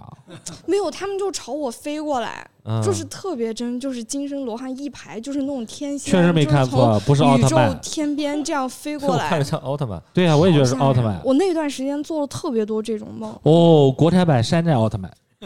行了，行了，行了，行了，奥特曼是银色的和红色的，嗯呃，说回到房子的问题啊，嗯嗯，就是比如说你房子里边儿的话，就呃尽量的不要去用那种就是很硬的东西，嗯，嗯，就是说所谓的很硬的东西，就是很凶什么凶兽这些，我之前已经说过对了。对对对对，哎，是我不是只是我想问个问题，老王，因为我们都是那种爱买手办的那种，这种哥斯拉呀什么的，这种算不算凶 兽异啊？形、异形，外星人。我家里好多异形，真的好多异形。对这呃个这种东西怎么来判断但？我觉得人形的可能你要要注意一些，就比如说一个娃娃呀、对瓷娃娃这些具有人形的，一定要嗯要嗯对对要对要对格对外对小对心。大小不管对对对不管大小。哦，你的充气娃娃就为啥太我扔说了你买个僵但尸？是我就在 想，泡马特我不得家破里有个产啊，饺子，啊？就是那个我青知龙道，咒我里听听说说那个知道饺子呀，对我有个饺子，然后他老是说说是我，僵尸，说他是哦没事，我旁边放了佛祖。哦，但是他买了好那多。家里边也不能放那个啊呀。呃，为什么什么叫凶兽啊？我先一个一个说啊。嗯凶兽不是普通我们认为的，你哥斯拉那些那是后代来的，嗯它是一个意识的集合。嗯貔貅为什么能招财？因为大家都认为它能招财，嗯它嗯，就有哦它就有那个功能。哦重有意巨识、念成像对哦，巨意、重意识的集合。哦，哦，钻石为什么值钱？因为大家都觉得它值钱，我觉得这个是一个道理的。是一样的，就是凶兽呢，比如说像貔貅啊、碧玺啊、麒麟啊，这些实际上就是凶兽。你凶兽家里边能不能放呢？最好不放，但是你要放呢，因为风水里面有些会用到，你就脸朝外就完了，嗯不要朝人就完了。明白明白，明白。主要是今天你知道了之后就要少买。对，之前你无你所不知谓道之前无所嗯谓。嗯对嗯，王道长，关于这个家居方面还有没有什么建议给到我们？主要其实就是我刚才说那些一半大的方位避掉了。嗯然后基本上其他现在很现在你买的房子都是请过老师去对对对，看对过对的，对所以大范围不会出什么事儿，对，除非地有问题，嗯，除非就是地有问题，地有问题那这个地那那这个问题就大了，就明是白成都比较著名的几个地有问题的地方。哎，能不能说几个呀？ 哎，想听呃，能不能说几个呃呀？，第一个摩柯什么来着？就是川音旁边那个小区地有问题，我哦，然后就是成都很著名啊，这个地方。哦我觉得美洲花园有问题。呃，美洲花园也有问题，嗯但是美洲花园的问题是风水的问题，它不是鬼神的问题。哦，哦就磨那个就是川音旁边那个叫磨磨什么来着？嗯那个盘是地的问题。没事儿，不给他点名就了，是一正环义路也那个也好穿衣哎哎，对对嗯嗯对嗯。然后那个二十四城是有问题的，哦，二十四城老杜啊，听着点儿，你们小区有问题， 但二十四城很大，很大一片。就就老杜那个有问题。 他离二十四城有点远，他住东区。啊哦 哦呃，二十四城的那个最大的一栋的问题在哪个地方呢？就是二环路有绕着的那一嗯段，它中嗯间修了一栋房子，那个房子是有问题的哦，。那叫什么拦腰煞是吧？呃，它还不是南药煞的问题，它是一个叠重水，就是双重水的问题，呃哦，挺挺麻烦的。那个地本来就不好，就牛市口嘛，就是你们啊做工程的应该知道，就是建筑，如果比如说打听桩说哦，过打桩打不嗯下去，打生桩，啊打桩，哎呦，升桩是另外一回事儿，就是另外又是那是另外外一回事儿。升桩是为了祭祀，嗯，三生祭嘛，哦，以前的对三生祭大三生、小三生嘛。嗯三生祭不顶用的话，你就得打升桩。然后呢，现在呢，就他们的那个骑兵嘛，主要是什么？就是打桩打不下去，底嗯下地下工程老出事儿，嗯然后它可能就地气有问题，地气可能有可能有底下底下有什么以前的坟呐、或者是不好的东西，嗯没啊迁走，庙啊那种，对，然后可能就要用兵马去解决一下，反正那个嗯也很快，以前牛舍口就出现过。嗯找的那道长的话，哪一脉的我们都知道，但是哦这也不能说。嗯嗯嗯，明白然后明白呢，，反正成都比较著名的就这这俩几地个方这，几个，嗯对，嗯这俩地方就是我知道的。然后其他的看到的话，大概都能解决，但是这两个地方也不是不能解决，麻烦点儿，哦呃，就嗯麻烦点儿。这个是地气的问题，就嗯就这个和风水就扯不上啥关系了，哦，就是这这地的问题，哦，就不是建筑的问题。明白。明白了哎。那上面住的人没事儿，呃，你你也有点事儿，不好不好。人和环境是互相这个共生的嘛，哎哦对是是影响的嗯十、百分之三十的。哦，明白了明白了比。如说你嗯如果你住的那房子，你人我这两这两年走鸿运，我运气好，他压不住你的。嗯，但是是你运气好，本来一百分，可能你现在就只剩七十分。嗯但是哦你这几年很很倒霉，那你可能就没上加没，嗯，它是一个叠加的一个一个作用，嗯是这样的。能想明白。对嗯，然后比如说像成都，就要你避开那些不好的地方，其实大大差不差，因为这问题楼不大盘楼盘都是看过的。对对对，嗯呃然后前段前段时间有个有个有个粉丝，他做商业地产的，哪个公司我不方便说，嗯嗯请了陕西的我一个师伯，嗯然后你像那些那些老师傅的话，他是有道行的，所以他嗯该看的、该处理的，其实大多数都处理过了，嗯，所以大差不差。但是你要说，因为房子毕竟你不是说你就那栋房子你都一个人住，那你肯定要和自己的命盘呀、自己的嗯对命卦呀这些要合。对，嗯每个房子有单自己单独的问题，但是都是小问题，可以调和的问题。嗯，所以只要把大问题避开了，其他都没有什么太大的麻烦。明白。好的，嗯，感谢老王啊！希望我们感的谢听众朋友们，如果最近有在成都购房的这个想法的话啊，可以嗯听听我们这期节目，嗯甚至也可以啊联系我们找老王再咨询一下，可是啊，也是没问题的。嗯好，咱们今天聊了差不多了。嗯呃，这个也是受益良多。最后呢，有台上次你的节目播放之后，他们有一些听众的疑问啊，托我来给你， 让你给他解答一下啊。我来，我这简单念一下。首先，当时您这个节目里说家里不宜放鲜花，但是这个听众说他很喜欢蝴蝶兰，想问该怎么跟这个蝴蝶兰和谐共处呢？呃，他应该听错了，应该是不能放假花，不能放假花哦对，嗯对，哎，你的原因啊，听错了啊，下回认真听，呃，不应该是 鲜花，鲜花鲜花是可以放，没问题。对，好的。假花、纸花、干花不要放。第二条呢是，就是说你卧室如果门对门的话，建议门外要挂葫芦还是开口葫芦？嗯，说是呃门外侧挂开口，门内侧要不要挂？不挂，啊就不挂。对，不挂，就挂外侧就可以了。攒泉看桃花是否讲究男左女右？呃，它是这样的，就是手相的问题啊，嗯不看这个这个，可能大家有个误解，嗯就是所有的手相不是说男左女右，嗯左边为先天，嗯右边为后天，嗯先天为体，后天为用。嗯就是你为啥你说两个手的掌纹会很像呢？嗯但是又有一些细微的差别，嗯就是一个是先天，一个是后天的，嗯哼它是要穿穿起来看的。那我能所以不能给你看个绝的？我是一般不给人看。怎么了？你六指儿啊你？断掌什么叫断掌啊？断掌就是打人特别疼的一种掌，哦，真的，他那个掌纹是在中间啊。断掌，我有我有见过，我有见过很多。他这个怎么了？他这个是不是说说明他这个不太好？呃，不要那么迷信。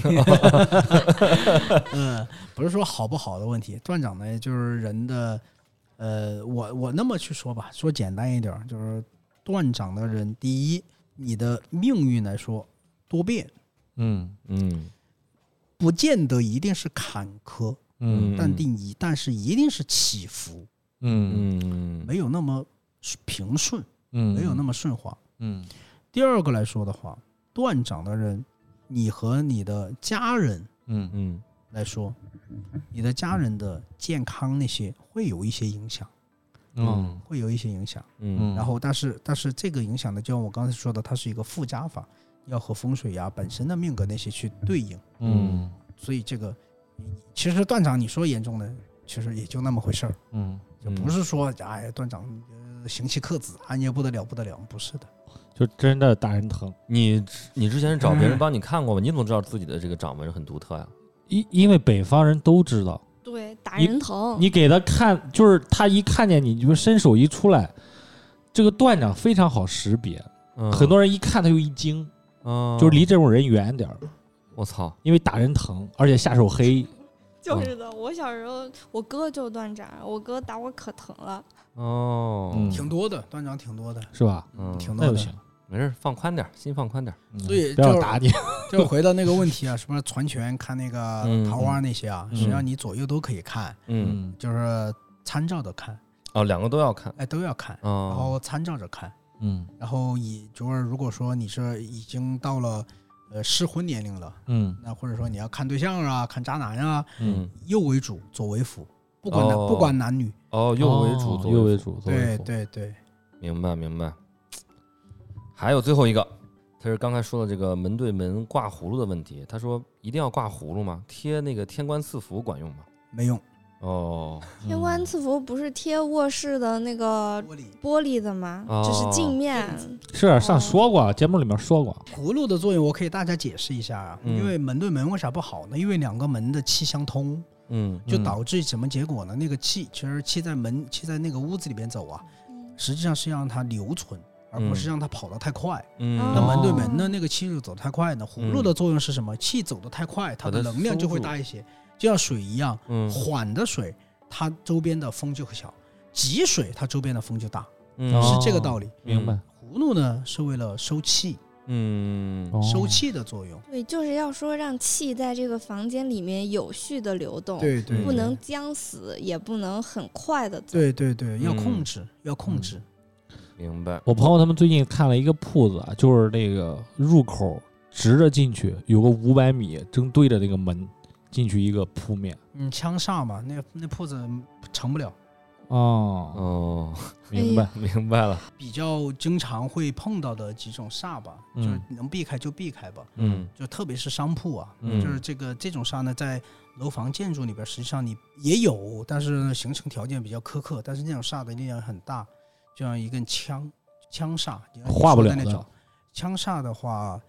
化能化，但是也是有限。明但白但。它那个路不是一条公路，它不怎么走车，是一条那个园区园区内部的路。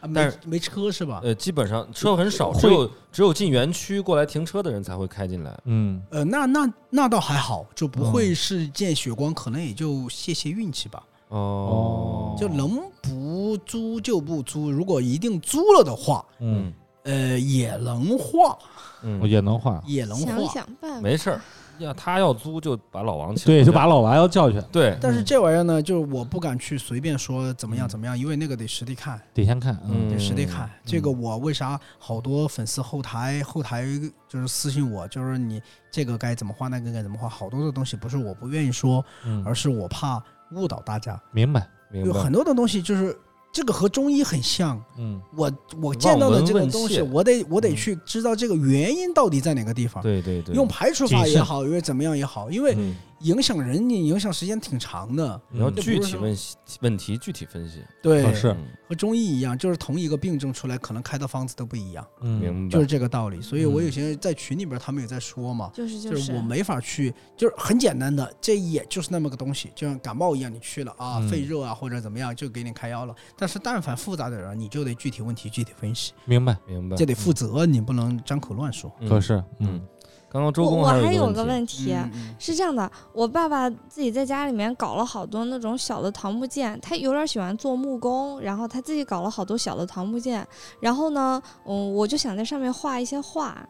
但是我不知道画什么，我在画什么这个问题上有点犯难，就是我又觉得，嗯，你好像画点啥吧，最感觉好画啥都不对。我觉得最好不画东西。嗯你是想画啥？我本来想画卡通来着，哦，呃，剑那个东西吧，是特别桃木剑那个东西吧，实际上对我们而言的话，其实就是一个法器而已。嗯然后你如果把它当成一个玩具呢，其实也可以。嗯，那我们桃木剑上面用的天师剑呢，经常就会是一些什么紫薇会啊、三清会啊。嗯然后什么就是《金刚钻》呀，比如说什么南斗啊、北斗啊，我们画这些因为它嗯有能量，因为我们拿这个东西是要做事儿的。嗯，明白哦，另外呢，就是如果你父亲经常做一些桃木剑，那剑呢就别乱放了，剑那个东西呢也属于凶器，嗯别管它是对木头的还是啥的，嗯就找个地方集中放，剑尖呢不对人就可以。了，对，我是把嗯它竖着插着的，就别放的太散，就找那个就地画方集什中么放。其实没什么影响吧。啥影响？嗯你没如啥果影把它响当成一个玩具的话，对你把它当成一个玩具的话就没啥影响，你嗯不拿它来用的话就无所谓，桃木的话也无所谓，杨木嘛，嗯啊，哦对就对只要对不，是樱木就行。嗯樱木就是柳树，呃，不见得樱一定木是柳花柳道树、柳树啊、槐树啊，这些都属于嘛。 柳树、槐树、银杏木，这些都属于樱木。但是樱银木，杏也是樱的呀银。杏也是樱木，就是樱木的，只要你不是成规模的那种，其实影响也不大。嗯我们家门口就一条银杏大道，不是，又不在家里边儿。就不在家里面，家里没事可你啥时是候不能种银杏啊。哎你啥时候那个在家里面可以种银杏啊？老王就是你御用的。只要这这这个的话，只要桃木剑没啥特别的注意，只要别剑尖不吵人就行。嗯，哦找个哦，地方集中放，别这儿放一把，那儿放一把就 OK 了。明白哦还有粉丝提问吗？好的好的明白没有了？啊，你还有吗？我没有了。啊，今天非常感谢我们的王道长还有祝哥给我们的嗯分享啊。嗯，呃，祝哥今天今天算是意外之喜啊，没没想可到是啊，非常没厉想害。啊，没想到给我们讲了这么多东西，嗯，呃，也特别欢迎，我是真真心的啊，希望这个王道长以后有机会再嗯来再来跟我们聊一聊别的。呃上上课给我。今天我想听的那个东四教灵异故事还没听 呢，主要啊是今天时间哎有限了